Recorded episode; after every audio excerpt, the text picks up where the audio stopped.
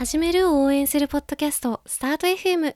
おはようございます。起業家で東京 FM パーソナリティの関口舞です。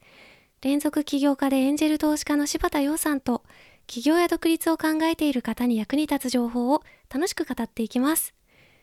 今日は、洋さんが思いついた新サービスを公開しちゃいます。それではお楽しみください。洋さん、おはようございます。おはようございます。なんか元気そうですね。深夜のテンション。深夜のテンションで元気そうですけれども。あのちょっと新サービスを思いついたんですけど。おおーだからそんなにニコニコしていらっしゃるんですか？いや、ついに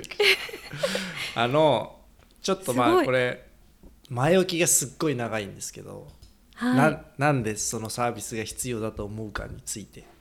おえっ、とちょっと最近、まあ、年末年始とかも合わせて結構採用について考えていて。うーん。でやっぱ会社のスケールの局面ってもう採用がどの会社もこれはもう幾度に採用が一番の課題ですとうん。特に最近結構そのお金もね調達するのもまあそんなに難しくなくなってきてるのでそのグロースステージにまで到達すればね、はい。そうまあ、そうするとじゃあお金どこに使うのって言ったら基本はもうあの採用に使うわけじゃないですか。うんうんうん。まあ、分かりやすく B2B とか SaaS の会社とかって本当に採用イコール売上みたいな部分もあるのであの採用が頭が痛いんですね。そうですよね。これもそのまあウェブサービスと同じなんですけど10人の時に年間10人取ると人数2倍になるじゃないですか。はい。でも100人の時に年間10人取っても10%にしかならないじゃないですか。うんうん確かに。2倍にしようと思ったら100人の時に100人取んなきゃいけないんですよねうん年間。そうするとどんどんどんどん大変になっていくじゃないですかだって確かに。別にそのあんまり規模の経済働かないのでうん。最終面接はみんなそれなりの人がやんなきゃいけないしうーん確かにな、ね本当そうですね。そうぜ全然そのなんだろういわゆるウェブサービスのそのうん。ネットワーク効果的になんないんですよ。まあどんどん効率化ねできるわけじゃないところもありますからね。でできるわけないんですけどただ事業計画を見るとしなきゃいけないっていう事業計画になってて。根本的に考え直さなきゃいけないんですよね。でそのそうするとだから結構いろんな会社の方になんか採用が上手な会社の方にどうやってんですかみたいな、えっと、聞いて回ったりもしたんですけど、まあ、結論もう一番採用力と相関しているなと感じた、えっと、パラメーターはやっぱり採用に投下するリソースの、絶対量。ですと。なでるほど。さっきの例で言うと10人の会社の時に大体採用頑張ってるのって、まあ、社長は多分時間の半分ぐらい使って採用しててうんうん。で、まあ、他あと面接でその各う部門の、まあ、開発なら開発営業なら営業の、まあ、人みたいなのが、まあ、多少週に、まあ、数時間使ってるみたいな感じで、えー全体の、まあ、5%から10%ぐらいのリソースが採用に割り当てられてると思うんですね。うん。社長のご50%だから0.5人月プラス、まあ、他の人たちがパラパラと、まあ、10人だったらもしかしたら採用の業務委託とか雇ってるかもしれないんですけど、まあ、それでまあトータル1人月ぐらいで、えーまあその全体の1割ぐらいが割り当たってるんですよ。で、えっと、100人の会社になったら、えっと、同じペースを維持しようと思ったら10人10人月割り当てなきゃいけないんですよ。そうですよね。でだんだんさその経営陣も忙しくなってくるんでそのフルフルは割り当てられなくなって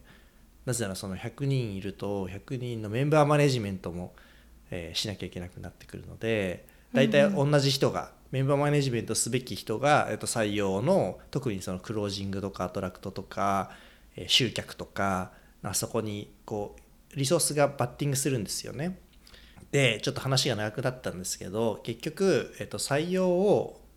えーやるためには、えっと、パーセンテージベースの、えっと、リソーうスんを維持しなきゃいけなくてそのためには、えっと、専任制だと僕はちょっと無理があると思っていて、えっとあまあ、ほぼ全員に近い人を、えっと、少しずつ採用に対して動員するという体制を維持しないと、パーセンテージベースでの、えっと、採用リソースは維持できないという結論にたどり着きましたと。ーなるほど。で、えーこうやってそのちょっと全員採用っぽいことを言うとうん。全員採用って要はそのリファーラルのことでしょと。ああまあねあのリファーラル採用。友達紹介してよみたいな紹介したら100万円みたいなやつですね。でこれこれすごい僕は握手だと思っていて悪いうちだと思っていて、ほうほう、えー、とまずねまず、えー、とみんな嫌いなんですよこれ。メンバーが、い嫌なんですよ。うん。第一その得意じゃない人の方が多いんですね。そんあな難しいじゃないですか。自分の身になってそのなんか元同僚を、まあ確かにね。自分が入った会社に紹介しろって言われてもうんまあ、まあちょうど転職先探してて困ってるとかならまだしもなんかいきなり優秀な人にそういうこと言うと下手したらあんまりしつこく言ってると嫌われるんじゃないかとか。うんとか、ね。まあ、まさにましてやそのなんかインセンティブだったり会社の号令で動いてるって思われたくないみたいなのもあるし、うん確かに。そうですね。であともう一つ僕が思ったのはその、まあ、それってリファーラル強化したいって要は、えっとまあ、採用の候補というかポテンシャルうんうん。の、まあ、営業でいうところのリードですね。見込み顧客を、まあ、たくさん集めようってことなんですけどはい。正直採用マーケットにおいて、えっと、リードは金で買えるんですよね。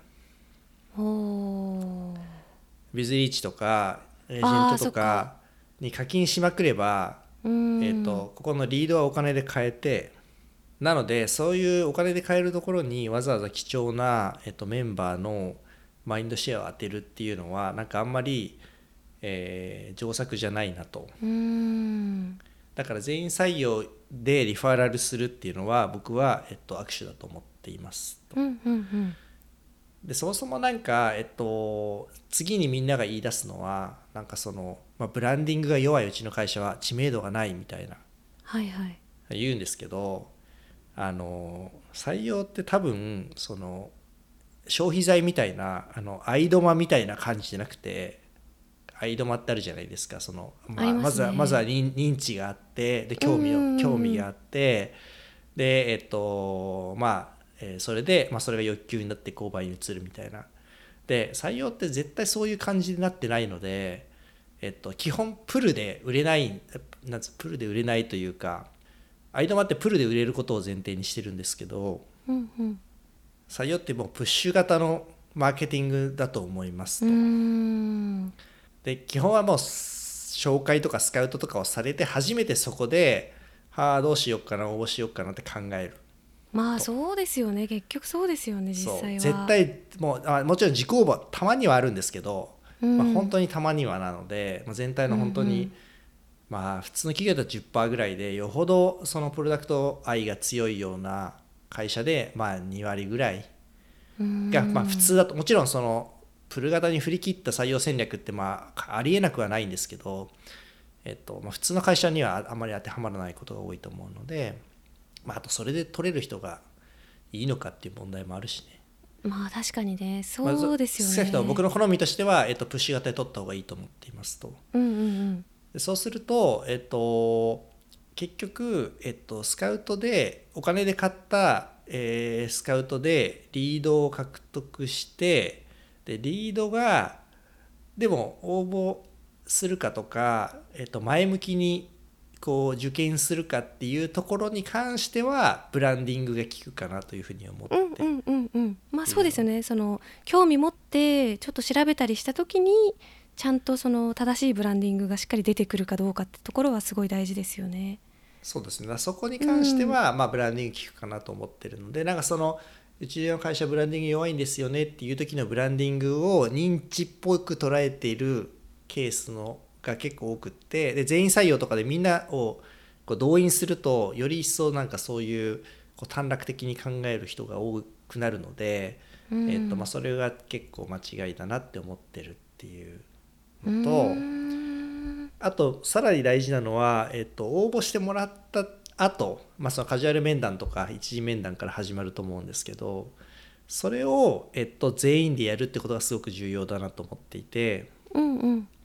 結局候補者って何に何らかの最初先入観を持って受けに来るわけじゃないですか。そうですねでそれのえっとなんかその先入観のうちポジティブなところは、えっと、強化されてネガティブなところは否定されるっていう候補者体験を一貫して提供できるかどうかっていうところがすごく大事なんですよね。まあ、普通に考えてみれば当たり前じゃないですか。いやめっちゃいい それでもでもやっぱそこまでね、えっと、コントロールできてないんですよ結局。あーいや本当にこれはあの私もその人材紹介とかをやってたこともあるからわかるんですけどここが本当にせっかく超優秀な某社の例えば CTO とかがもう人事の人に頼まれてようやくその気になって来てくれたのにみんなでこの人を入れようとかみんなでその気持ちをちゃんとね体験を作ろうっていうのがないせいでいきなり現場のエンジニアの人が「で弊社の志望動機何ですか?」とか言って出てきちゃったりして台無しになるみたいなね結構そういうことってよくあるんですよ。まあそうそうそこまでひどくないにしてもそのなんかそのやっぱディズニーランドレベルかって言ったら絶対そんなことないわけですよね。まあ確かにそりゃそうですねなんとなくねそこまではできてないそそこねやっぱ一貫性がなきゃいけないんですよ結局。ああもうストーリーですね本当にねまあ当たり前なんですけどやっぱ顧客体験って一貫性がないと基本的に信用されないので、いやそこまでちゃんと考えてや確かにでできてることって相当珍しいですよねディズニーランドでミッキーが着ぐるみ脱いでたりしないじゃないですか。確かに絶対にやっちゃいけないんですよ着ぐるみ脱い脱いで脱ぐシーンを。うんでもまあ顧客体験ってそういうものじゃないですか。確かにな。でもじゃあ採用の候補者体験でじゃあ本当に着ぐるみ誰も脱いでないということは保証できますかと。うわーこれすごい示唆がある。めっちゃ重要な視点だわ。でえっ、となんかリクルートとかめっちゃ上手で。あーやっぱそこに命かけて、新卒の話なんですけどリクルーターとインパクターって知ってます？うん、あーなんか聞きますよね。その確かリクルーターは自分の会社に入ることを促進してインパクターは必ずしも自分の会社に入ることを促進するとも限らないみたいな感じでしたっけ？あそうそうそうそうまさにまさに、うんうん。リクルーターがえっ、とリクルーターは KPI 持ってるんですよ。うんうん。えーとあなたを5人入内定させなさいと。そのあこれこれこれ以上の学歴の人を5人連れてきなさいと。であの内定受託させて入社させなさいってなってるんですね、うん、でえっ、とここからがすごいんですけど、えっと、リクルーターは役割分担上脚本家なんですね。ほーだからリクルーター自身がアトラクトする必要はなくってリクルーターはアトラクトできるような脚本を書くという役割定義になっていてでそこに登場そのそこにその舞台の、えっと、役者として登場するのがインパクターっていう。インパクターは大体、まあ、いろんな人がもちろんその相手に合わせていろんな人を用意するんですけど、えっと、大抵その同じ大学の先輩で3年目ですごい活躍してる人みたいなのがインパクターにこう任命されるわけですよね。で、えー、と当然そのなんか内定とか面接の選考期間中にあいいなと思ってロックオンされた学生さんはそのリクルーターの人に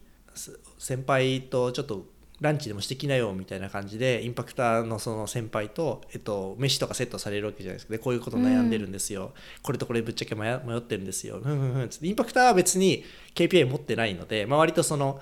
えっと素な部分もあってちゃんと応対するんですけどとはいえ、うん。えっと、リクルーターもちゃんとそうは考えてるので、えっと、候補者この候補者は例えば、えっと、P&G とリクルートで迷っていてマーケティングがしたいと思っていてででどうのこうのみたいな。で高校はこういう感じ。うん。で、えっと、ちゃんとそれに刺さるような話を用意するように、えっと、ガイドされるんです。ねここまではままだいいじゃないですか。でももっとすごいのがなんかそのじゃあその人が、うんさらに選考進んで、えっと、内定もおり取りました、えーついにその P&G かリクルートか選ばなきゃいけなくなりました。迷ってるんですよ。でリクルーターに相談します、えーあリクルーターはえっ、と分かった。じゃあちょっとえっ、とまあ一回飯でも食べようよみたいな。どっちの結論になってもいいからさみたいな感じで。それリクルーターインパクターですかそれは？リクルーターがねで会社のこれはリクルーターか、うん例えば例えば会社の近くの飲み屋さんとかで差しでこう飲む場を設定しますと。すごいな。そうするとそこを数週間前数ヶ月前にそのランチを食べたその先輩のこれインパクターねが、うん。たまたま通りがかるんですよ。その飲み屋の席。いやいやいや。あれ？内山くんえみたいな。内山くん何してんの？あチワースっつって。いやちょっとこの同僚同期と飲んでてって言って。あこっち来ていいっすか？って言って、う。んえーでそこの席にジョインするんですよ。その内山くんが。えってことはつまりどんな飲み会が今今テーブルには誰がいるんだ？その内山くんと？だからリクルーターとインパクターと本人がいてインパクターは偶然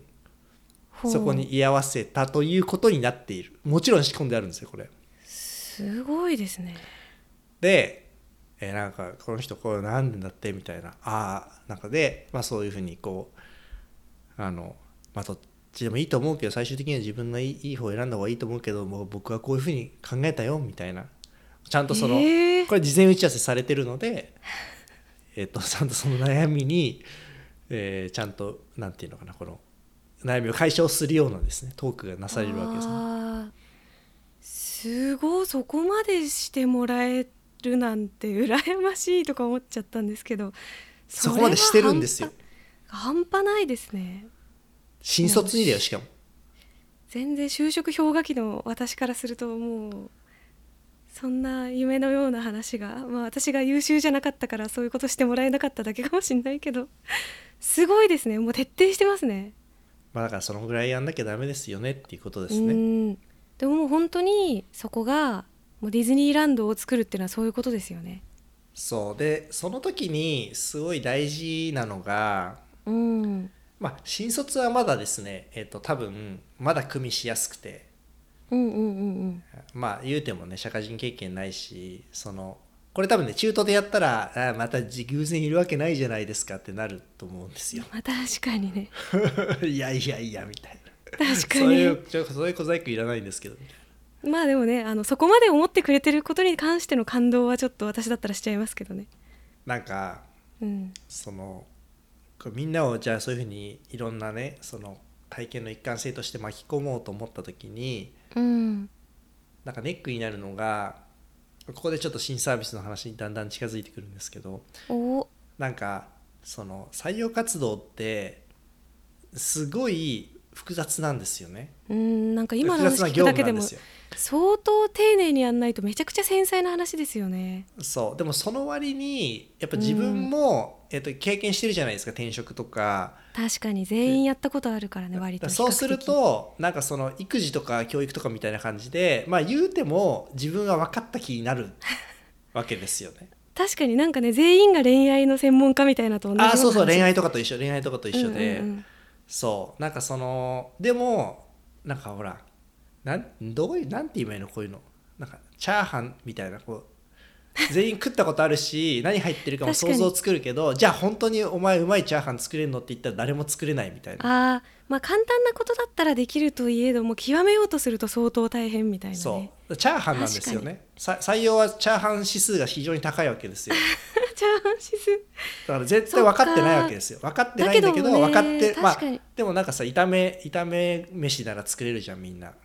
しかもむす怖いのがこれ多分チャーハンを極めてる人の方がチャーハンの難しさ分かってるんですよね。そうそうそう。ダニエルチャーハン。ダニング・クルーガー効果的なね。絶対そうですよ。ねだからチャーハンを作れるようになったばっかで大して作れない人の方が自信があるみたいなことがあるから恐ろしいです。俺超チャーハンうまいからみたいな いや無理だよみたいな。ね。1日 100, 100皿ぐらい作んないと無理だからねみたいな。ねそれはだからねプロの人はそうなってきてねなんかこういうありますよね。こう一見とっつきやすいけど実はものすごい奥が深いという現象っていうね。チャーハンチャーハン指数チャーハン指数が高いんですよ。確かになまあ、まずそのな,、まあ、なんでかっていうと具体的に言うと、えっと、まずサンプル数がすごい少ないんですよね。やっぱり一人が面接できる数ってその、まあ、数十数百が限界なので。うんうん。そのまあ、でかつ個別性もすごい高いからノイズもすごい多いんでこのこの人にはその法則が当てはまったけどこの人には当てはまらなかったよね、まあ、エンジニアはそうだったけどセールスは違うよねとか。であと、えっと、PDCA もすごいしにくいじゃないですか。1人1回しかチャンスないので、同じ人になんかいろんな施策 AB テストするみたいなのもできないし。確かにあとその他社スタイルが違うので他社でうまくいったことをそのまんまインポートすればうまくいくかっていうとそういうわけでもないじゃないですか。うん。あと例えばな給料出せばいいじゃん。メルカリは高い給料出してるらしいよ。でもうちはそんなお金ないから出せないんだよねみたいな。そのうんうんうん。自分ではいかんともしがたい確かに。利益率とかビジネスモデルとか業界とかうんうん。違ったら真似できないじゃないですか。そうですね飛行機会社のマーケティングとかセクシーだよねみたいなのとかって別に自分が飛行機会社じゃなかったらそれできないから。まあそりゃそうですね。その訴求に使えないじゃん。そうだから結構そのその真似もしづらい。うん。であとあんまりその内容も公開されてるわけじゃないし確かになんかあの人実は辞退した理由ってこうこうこういうこういう理由なんだよ。なんか社長と社長のこういうところは嫌いだったらしいとかもうなんか別にそのあんまりオープンにもできない部分もあるので、まあ、そのラーニングはなおさらしづらいみたいなのがあって、えー、どうしたらいいんでしょうか？なんかもうどうしたらいいんですかね？でえっ、となんかまあちょっとここら辺になんか新サービスありそうって思ってるのは、えっとこうのん一貫した候補者体験を作るために必要な、まあ、そうは言ってもいろいろあるんですよ必要なことって。例えばうん。うん採用基準が言語化されているかとか、面接のメソドロジーが、えーなんかマニュアル化されているかトレーニングされているかとかその各、うんファネルの、えー、とファネルというのはその選考のね各業種各ファネルに、えー、と誰がどのぐらいいてどういう判断がこれまでなされつ積み重なってきているかとかそのまあチャーハン指数が高いなりにそのうんチャーハンの作り方を、まあ、動画で解説するとかいろいろあるじゃないですか。この、まあ、とりあえずまあた確かに。卵はかき混ぜとけよとか。うんうん。なのでそれをそれそれサービスないんですよね。なんかありそうなもんなんですけど。確かにねないですね。ないから結局みんな手探りでゼロから作ったりっていうことをそれぞれがやってる話になっちゃってますけどある程度のね最適解というかそうそそれもそうちょっとプロセス面でねなんかそうよくあるのはまあ採用採用 deck 作りましょうとかうん。まあ、そういう話や、まあ、そういう話はもう一部なんだけど、えっと、そういうことじゃないですよね。って思ってうん。で今そのアプリカントトラッキングシステム ATS っていう、まあ、いろいろな各社が出してますけど状態を管理しておく先行の状態を管理しておくようなツールっていうのはあるんですけど、まあ、それってあくまでただのちょっといけてる Excel みたいな域を出ないのでうん。なんかその体験の一貫性みたいなところには全然寄与するようなツールになってなくてそれがもったいないなというかあそれはちょっとそのなんかメソッドと一緒に、まあ、その式学じゃないけど式学っていうツールってこうなんだろうマネジメントの思想とツールがセットになった、まあ、サ SaaS っぽいビジネスモデルのサービスがあると思うんですけどあはい。そういうまあその式薬みたいにこのメソドロジーとツールが一体化したプロダクトこれ絶対あると思います。えー、めっちゃそれ欲しいじゃないですか。それ、はい作ってほしい。買う。作ってた。やんようさんがやるってことはないんですか？いや僕はいいです。えー、じゃあ誰かに作っていただいて。はいちょっとあの仮説は今話した通りなので。すごいいいですね。多分こう採用分野とかこっち系の分野で何かやろうと思っていらっしゃる方やもうすでにやっていらっしゃる方もリスナーの皆さんの中にはいるんじゃないかなと思うのでぜひはい。そこの、ねチャーハンをある程度作れるようになるためのレシピというか、メソッド、そうなんですようね。ーん。そうこれすごい欲しいし多分結構今のトータルのパッケージは刺さる人が多いんじゃないかと思うので。刺さりそう。需要めっちゃありそう。よかったらどなたか挑戦してみてください。はいスタート FM ではあなたからの質問やメッセージを募集しています。ポッドキャストの概要欄から送ってください。そして最後まで聞いてくださったそこのあなたチャンネル登録高評価よろしくお願いします。今回も聞いてくださりありがとうございました。ありがとうございました。それでは素敵な一日をお過ごしください